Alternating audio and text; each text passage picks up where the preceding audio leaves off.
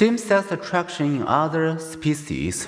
In Boston public gardens, caretakers solve the mystery of why a much loved swan couple's eggs never hatched.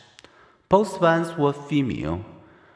In New York City's Central Park Zoo, penguins Silo and Roy spent several years as devoted same sex partners. Same sex sexual behaviors have also been observed in several hundred other species, include grizzlies, gorillas, monkeys, flamingos, and owls. Among rams, for example, some 7 to 10% display same sex attraction by shining youth and sticking to among other males. Homosexual behavior seem a natural part of an animal world. Gay straight brain differences. Researcher Simon LeVay studied sections of the hypothalamus taken from deceased and heterosexual and homosexual people. As a gay scientist, LeVay wanted to do something connected with my gay identity to avoid biasing the result.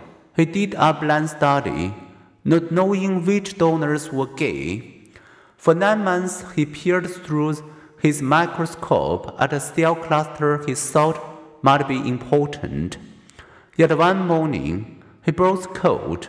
One cell cluster was reliably larger in heterosexual men than in women and homosexual men.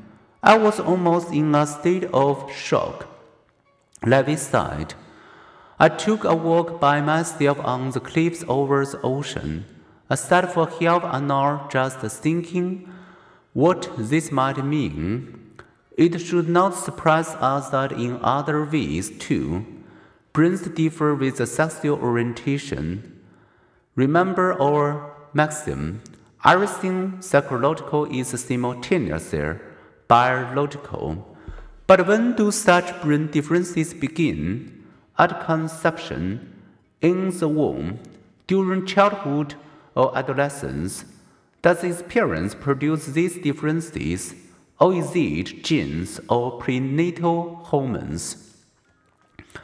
LeVay does not view the hypothalamus as a sexual orientation center. Rather, he sees it as an important part of the neural pathway engaged in sexual behavior.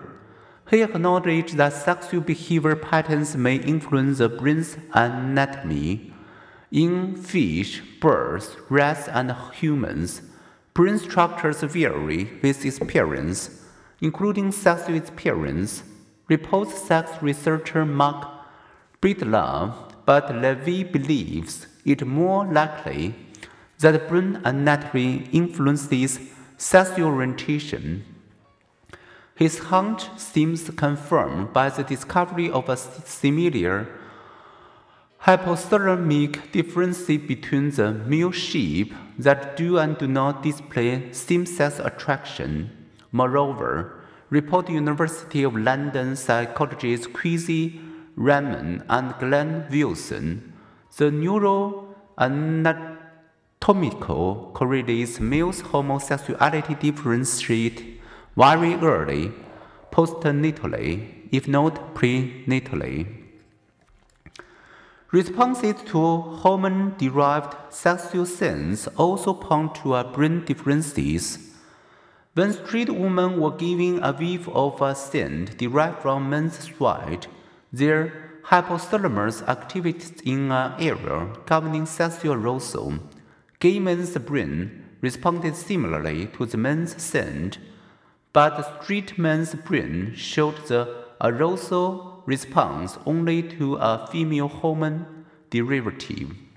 Other studies of brain responses to sex related sweat odors and to pictures of male and female feces have found similar gay straight differences, including differing responses between lesbians and street women.